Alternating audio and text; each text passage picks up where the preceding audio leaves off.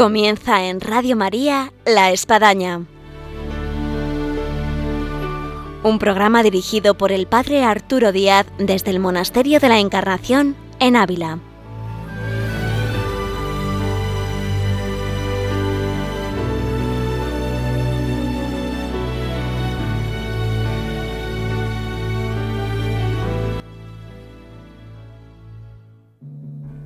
Hola, buenos días, bienvenidos a La Espadaña.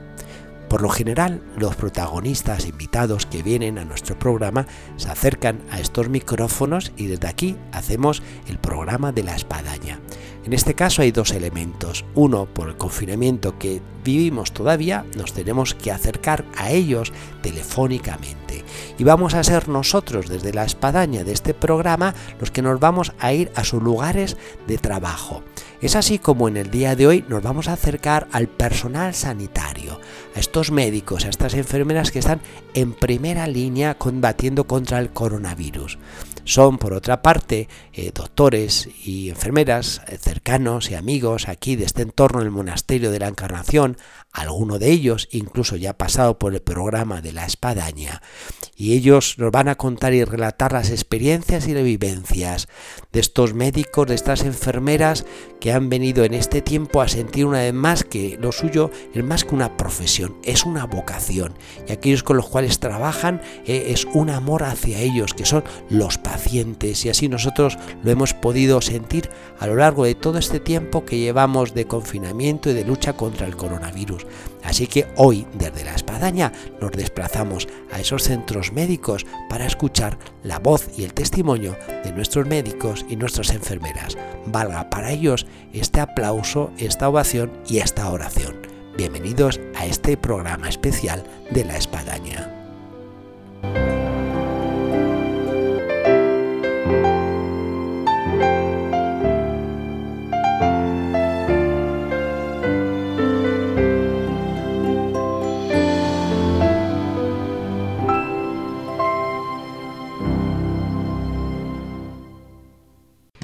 Como habíamos dicho al inicio de nuestro programa de la espadaña, hoy íbamos a tener con nosotros a algunos eh, médicos y enfermeras, personal sanitario que tiene bastante relación con este monasterio de la Encarnación y que están ahí en esa primera línea, digamos, ahí de fuego. Y tenemos en línea al doctor Raúl Vítori. Muy buenos días, doctor. Muy buenos días, Padre Arturo. ¿Desde dónde nos habla? ¿Dónde le hemos pillado? ¿En casa? ¿En el hospital? ¿En el coche? En este momento estoy en la consulta del Hospital Santa Teresa en Ávila. Bueno, pues justo le pillamos ahí en esa trinchera, vamos a decir así. Oye, ¿cómo, cómo están viviendo, doctor, y en su caso, eh, como médico en esa vocación que sabemos que la tiene, que es muy grande, y a la vez como cristiano también, que es también muy grande su vocación? Bueno, eh, Padre Arturo, esta es una situación particular y especial sabe que es una pandemia, eh, esto que estamos viviendo nos tiene que invitar a tomar conciencia de que se trata de una realidad que es indiscutible. Estamos afectados por un virus, un virus que no lo vemos, que es invisible, y que a pesar de que no lo vemos, se siente. Eh, y se siente en varios aspectos, porque este virus no nos afecta solamente en la parte física, eh, sino que nos afecta en otras áreas como la parte psíquica, social o, espiritual.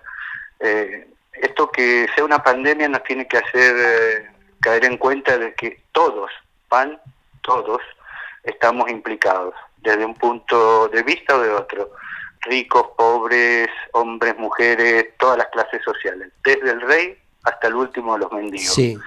Pero no a todos nos afecta de la misma manera. Cada uno forma parte en, en esta estructura de un grupo con distintas implicaciones, los sanitarios por una parte, el clero, la fuerza del orden, la política, cada uno lo está viviendo de una forma diferente todo esto.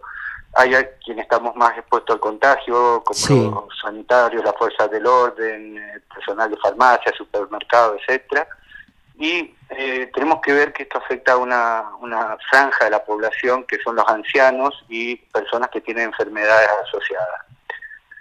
Eh, como te decía, el causante del virus, eh, de este virus invisible, eh, nos trae bastantes consecuencias. Desde el punto de vista físico, eh, la gente llega con fiebre, tos, falta de aire, problemas pulmonares como neumonía, y este tipo de afección puede ser letal, puede causar la muerte. Y acá, con esta palabra muerte, se desencadena todo lo que viene asociado a esta pandemia. Las alteraciones psíquicas, o sea, las personas, todos incluidos nosotros, tenemos miedo, tenemos temor a contagiarnos. Precisamente eh, somos una generación que de forma, vamos a decir así, de conjunto, de nación, incluso mundial, eh, no habíamos enfrentado temas tan trascendentales al ser humano y con tanta respuesta en nuestra fe cristiana como es el tema de, del sufrimiento, de la enfermedad y por otra parte de la muerte. Sí, eh, y es una experiencia que ahora estamos todos viviendo es una realidad. Yo a veces vuelvo a casa y me ha llamado la atención ver en uno de los balcones la bandera española con una cinta de luto. O sea, no todos lo estamos viviendo de la misma forma. Yo pienso que en este momento el, tomar conciencia de en qué lugar estamos y cómo podemos reaccionar o cómo podemos hacer frente a esta situación es de fundamental importancia, padre, porque eh, eh, vuelvo a repetir, la parte psíquica tiene mucho, pero mucho, mucho de influencia en esto. O sea, hay gente con mucha tensión, incertidumbre, pánico, existe la impotencia de que no sabemos, esto es como el viento, no sabemos de dónde viene, a dónde va, pero se siente, sopla. El otro día que conversaba con el doctor, que ahora estamos en, en línea y estamos en el programa La Espadaña en Radio María, eh, había una idea, eh, doctor, que a, mí me gustó. Decía, bueno, eh, para quien no creía en Dios, eh, se puede decir, tampoco uno puede creer en el microbio que está ahí y que nos está acusando a todos. ¿eh? esto, esto, esto, es una realidad. A mí se me, en este tiempo uno piensa y a veces piensa además también, pero eh, espero que esto nos lleve a pensar cosas positivas. Yo creo que está claro que solo no podemos contra esto, ¿sí? sí. Y, bueno, así como no vemos al virus y como el viento se siente, tampoco vemos a Dios y también tenemos que permitir que se sienta, nosotros tenemos que permitir que se sienta en este momento para que nos asista a poder salir adelante en esta situación. O sea que quien no cree en Dios porque no lo ve, bueno, que no crea en el virus, que tampoco lo ve y que venga acá al hospital sin mascarilla y sin nada, yo pienso que no va a poder, o sea, de alguna manera eh, va a dudar de que así como el virus no se ve, existe, también Dios existe. Esta es una gran oportunidad para que abramos nuestro corazón a la presencia de Dios, o sea, de Dios en la historia, que lo dejemos participar. El doctor Raúl Vittori tiene mucha relación con las carmelitas, de manera especial con las de San José de Ávila, y Santa Teresa tuvo mucha relación con médicos y curanderas, no, no le quedó otro remedio, ¿no? Eh, ¿qué, podrías extraer de, de, esta relación con las carmelitas y del momento que estamos viviendo y con Santa Teresa? Bueno, de las carmelitas eh, nos dan un ejemplo, no solo las carmelitas, sino eh, todo el clero y toda la gente que está en casa en este momento, nos da un ejemplo y nos da, pienso que implícitamente nos hacen una invitación. El estar aislado podemos estar en la cárcel o en clausura. Sí. Ellas están en clausura por su propia voluntad. Eh, nosotros si pensamos que estamos obligados y tomamos nuestro aislamiento como una cárcel, la vamos a pasar muy mal. Pero si realmente aprendemos de ellos que por propia voluntad se han donado a retirarse del mundo para rezar por nosotros, pienso que tendríamos que imitar también eso todos ahora que en este momento podemos hacer nuestras clausuras domésticas y, y, poder rezar en familia y, poder... Eh, eh, estar más tiempo eh, juntos, pienso que tendríamos que aprender de este aislamiento eh, como algo positivo. O sea, pienso que todos los religiosos que están aislados en este momento están rezando, porque nos damos cuenta que nuestras fuerzas solas no son suficientes. O sea, esto no se, eh, no se vence solo, y no se vence solo con la técnica, con la tecnología, esto eh, va más allá. Pienso que es, algo que tenemos que tener bien los oídos y el corazón abierto para ver qué nos quiere decir Dios en este momento y qué tenemos que sacar en limpio, o sea, para que esto no sea simplemente una pesadilla. Yo pienso que de esto seguramente Dios quiere que saquemos algo mucho mejor que una pesadilla. Muy bien, pues este es el mensaje, doctor Raúl Vittori, que podemos dejar para todos nuestros oyentes en esta mañana de viernes. Sí, yo eh, te quería decir algo. Eh, a mí me pasó, eh, a veces cuando uno no le pasa en primera persona, lo ve en el noticiero como en la puerta al lado. Los primeros días me ocurrió que operando, estábamos operando una paciente de una cadera, al otro día nos enteramos que una, un componente del equipo quirúrgico era positivo al coronavirus. Ahí tuve que aislarme una semana en casa, tuve que estar en una habitación y esto nos da a pensar mucho y como cristiano, lo único que me sacó un poco de, toda esta incertidumbre fue pensar, ya que estábamos en cuaresma y en la época de Pascua, en Jesús. Tomarlo como ejemplo y, abandonarme a Él. Y meditando en el Getsemani, eh, realmente él sintió temor, él sintió angustia, él sintió que su alma estaba triste a, punto de morir, sudó sangre. Eh, yo pienso que eh, cuando nosotros estamos en una dificultad, lo que tenemos que hacer es tomar como ejemplo a algo a alguien. Y el único ejemplo válido en este momento para mí fue Jesús. Eh, él me invitó y me dio la clave para salir un poco de esa situación de temor. Velar y orar, estar atento, orar con insistencia, abandonarme a la voluntad de Dios Padre y cobijarme en Él como si fuera un, niño en defensa. Y eso me ayudó, eso me ayudó y es lo que yo le, quiero dejar a la gente también un poco Muy bien. Eh, como... Y de manera de aquellos que especial que nos escuchan y que están en ese confinamiento de estar en un cuarto, sea por la enfermedad, el contagio o por la precaución. Y para terminar, te diría que eh, Santa Teresa, ya que estamos en Ávila, nos ha dejado un, gran regalo. Nos ha dejado un poema que resume un poco cuál debe ser nuestra actitud en este momento.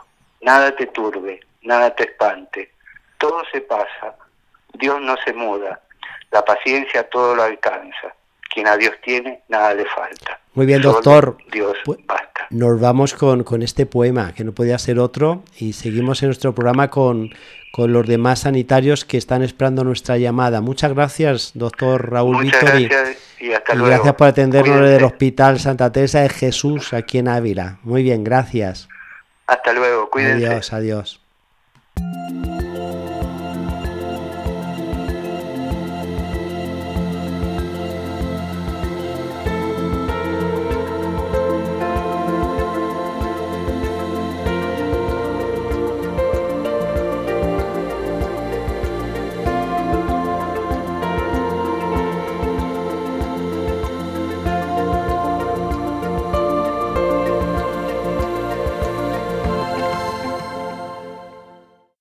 Nos avisan de que ya tenemos en línea a Ana eh, eh, Torrubias, enfermera en el Hospital Nuestra Señora de Sonsoles de Ávila. Muy buenos días, Ana.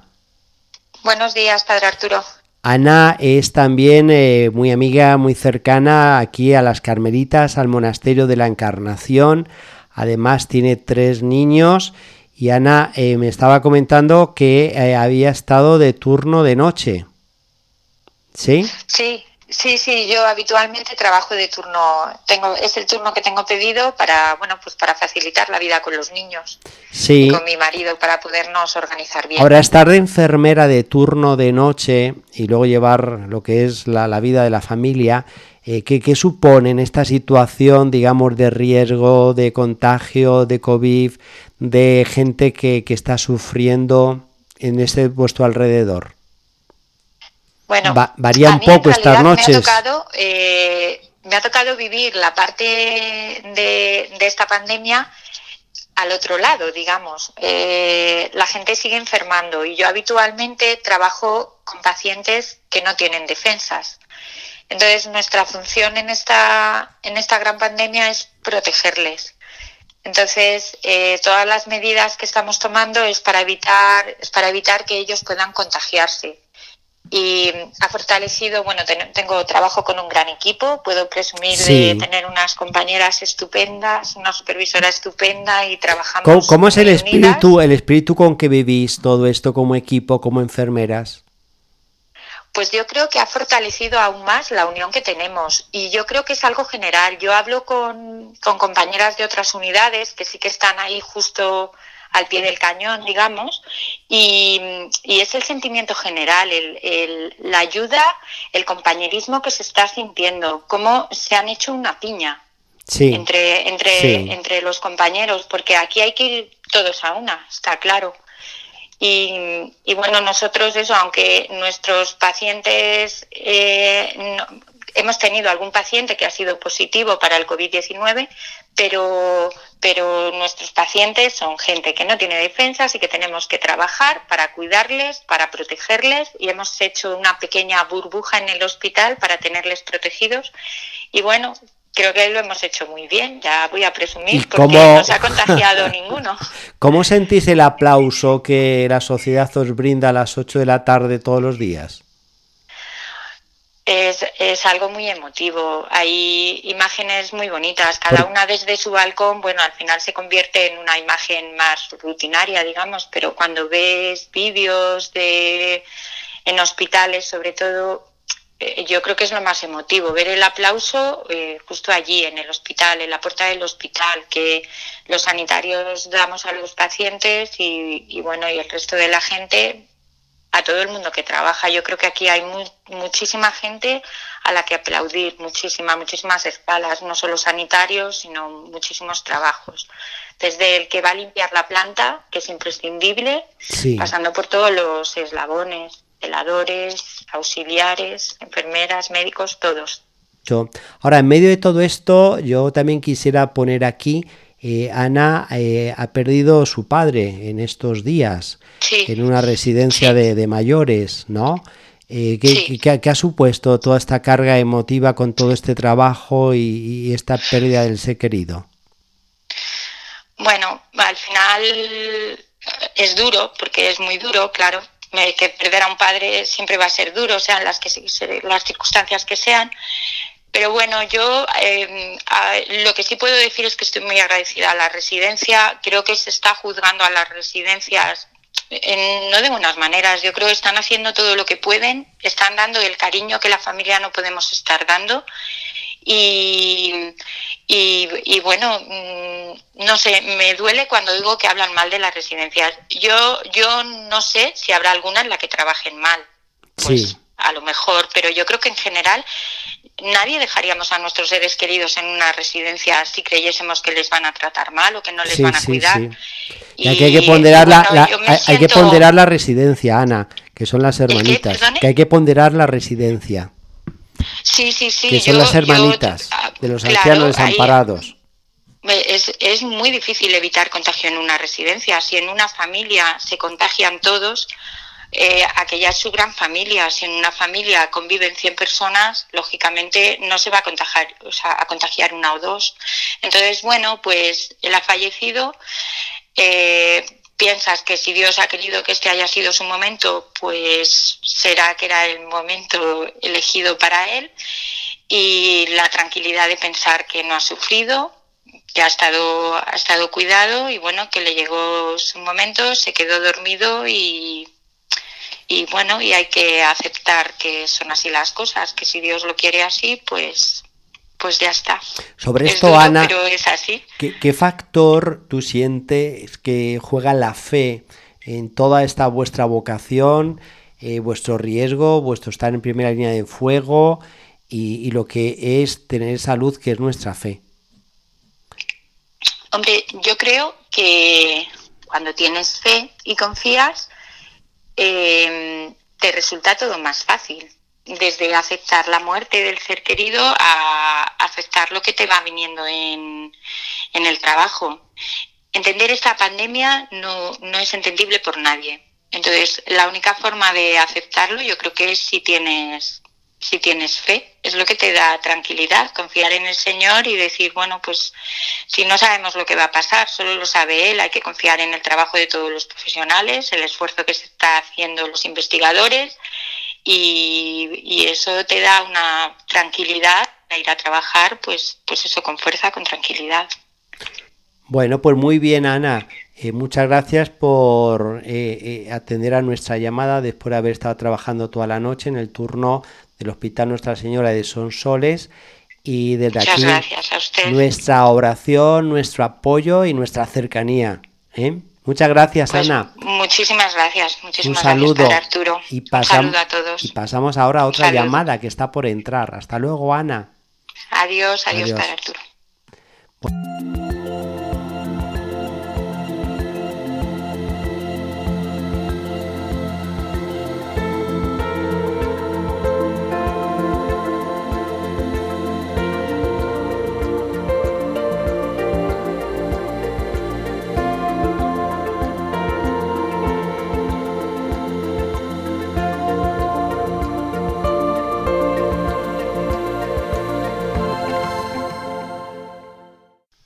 Y entramos ya en la última llamada que tenemos en línea a Paula Plaza. Buenos días, Paula. Hola, buenos días, padre. ¿Qué tal? Con Paula eh, nos une muchas cosas, la amistad con su familia, el que les he casado no hace todavía ni un año, Paula, aunque parece que fue ayer, y, y, que aprobó el MIR y todos lo celebramos, que la destinaron aquí a Ávila, al Hospital de Nuestra Señora de Sonsoles, ¿no? Que se casó con un chico estupendo, Marc, que es de Gerona, aunque es del Barça es el problema, pero bueno, ahora no es tiempo para hablar de fútbol. Paula, de las muchas cosas que podíamos hablar y del poco tiempo que tenemos. Yo una de las cosas que he pensado en ti, una chica médico joven y que se estrena este año como médico en un hospital y que le toca esto de, del COVID. cómo lo sientes, Paula? Bueno, padre, eh, yo empecé a trabajar hace, bueno, ahora ya casi dos años. Estoy haciendo la residencia de medicina de familia y comunitaria. Eh, entonces, mi formación, bueno, se basa tanto en el centro de salud como a nivel hospitalario, eh, sobre todo en el servicio de urgencias. el cambio que hemos vivido en apenas un par de meses ha sido, pues, increíble. La verdad que eh, las urgencias el hospital en general o la dinámica que tenemos en el centro de salud, pues eh, es que ha sido un cambio de la día, del día a la noche que nadie nos hemos podido esperar y hemos tenido que ir actuando pues conforme iban saliendo novedades diariamente y haciendo cambios continuos. Eh, esto ha sido pues evidentemente mm, muy complejo al principio ha habido pues muchas situaciones de ansiedad, eh, ya no solo en la población, que también, sino entre los propios profesionales sanitarios, porque es una situación muy desbordante. Sí, y, sí. Y hay mucho miedo en la población y eso pues eh, nos pasa hacia todos, ¿no? Eh, entonces, bueno, está siendo una gran experiencia mm, como médico, porque tenemos muchas opciones para ayudar a, a los que tenemos al lado, eh, pero al mismo tiempo eh, es, es, muy difícil porque eh, al ser tan, tan grande y, tan desbordante, tienes muchas veces la sensación de que no, no llegas a todo lo que te gustaría. Sí, sí. Hablando de estas experiencias, Paula, yo recuerdo de niño y siendo hijo de militar y yendo muchas veces al hospital Gómezulla, uno se encontraba en esas épocas eh, médicos hechos y derechos que se habían forjado en épocas difíciles como la guerra, también incluso monjitas y enfermeras, ¿no?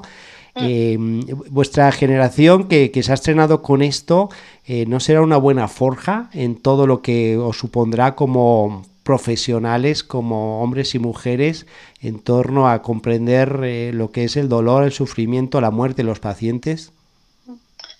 Pues eh, espero que sí, la verdad que espero que esto que estamos viviendo sí que tenga mella y, no lo olvidemos porque eh, muchas veces entre la gente sí que se comenta y dicen que esto va a pasar y nadie lo va a recordar, pues yo espero que sí que se recuerde.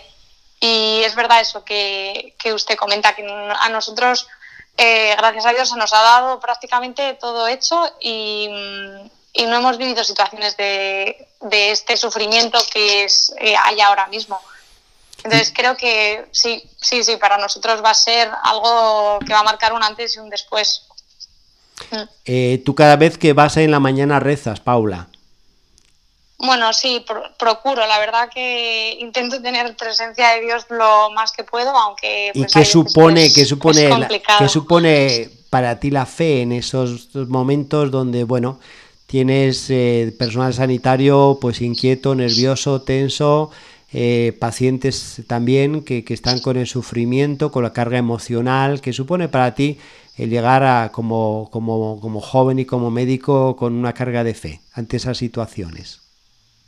Pues em, la verdad que en, esos momentos uno intenta parecérselo en la medida de lo posible lo más a, Jesucristo y acercarse a los pacientes eh, y quererlos como a uno mismo, intentar, la verdad que es sorprendente cómo refuerza una sonrisa en los pacientes. Muchas veces no hace falta saber mucha medicina, o sea, con sentarse, escuchar y, que los pacientes sientan que te preocupa, ¿no? Eso, eso es muy bonito de ver y, realmente es, muy fácil de apreciar, ¿no? Que hay, hay médicos excelentes que saben mucho, pero que les falta cercanía y amor a, lo que hacen, ¿no? A los pacientes que tienen delante. Y, y eso reconforta mucho. Entonces, para mí está siendo también, en ese sentido, una, una buena experiencia de fe eh, poder ayudar tan cerca de, mis pacientes. Ya para terminar, eh, eh, Paula, ¿tú qué mensajes podría dejar a nuestros oyentes? Oyentes que nos escuchan desde el hospital, desde la cárcel, desde la residencia de mayores, desde el camión que van conduciendo, desde la cocina, desde el salón de estar, desde el taxi, eh, ¿qué, mensaje le puede dejar a toda la audiencia de Radio María? Eh, es difícil elegir un mensaje solo, ¿no? Pero eh, yo creo que mm, ahora más que nunca es un tiempo para pensar en los demás.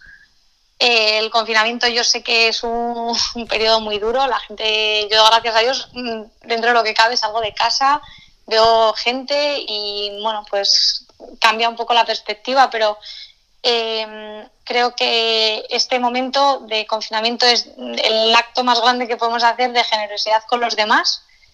Y mm, de esta crisis pues saldremos con la pequeña ayuda de cada uno de, nosotros y siempre confiando en Dios, que es el que va a, a decidir y a poner el final a este asunto. Muy bien, Paula, pues desde tu hospital de Nuestra Señora Sonsoles, aquí en nuestro monasterio de la Encarnación, al cual tú tantas veces has venido, has rezado, en fin, pues te encomendamos mucho y que sientas nuestro apoyo, nuestra fuerza y nuestra oración, Paula, así como todo el equipo sanitario. Pues un saludo ahí a la gente del hospital de Nuestra Señora Sonsoles de Ávila, Paula. Gracias. Muchas gracias, padre. Que nos veamos. Hasta luego. Hasta luego. Y con esta última llamada llegamos al final de nuestro programa de la espadaña, llenos de entusiasmo, de oración y de lucha contra el coronavirus. Desde el monasterio de la Encarnación, nuestra oración y bendición para todos y hasta el próximo viernes, Dios mediante. Les esperamos.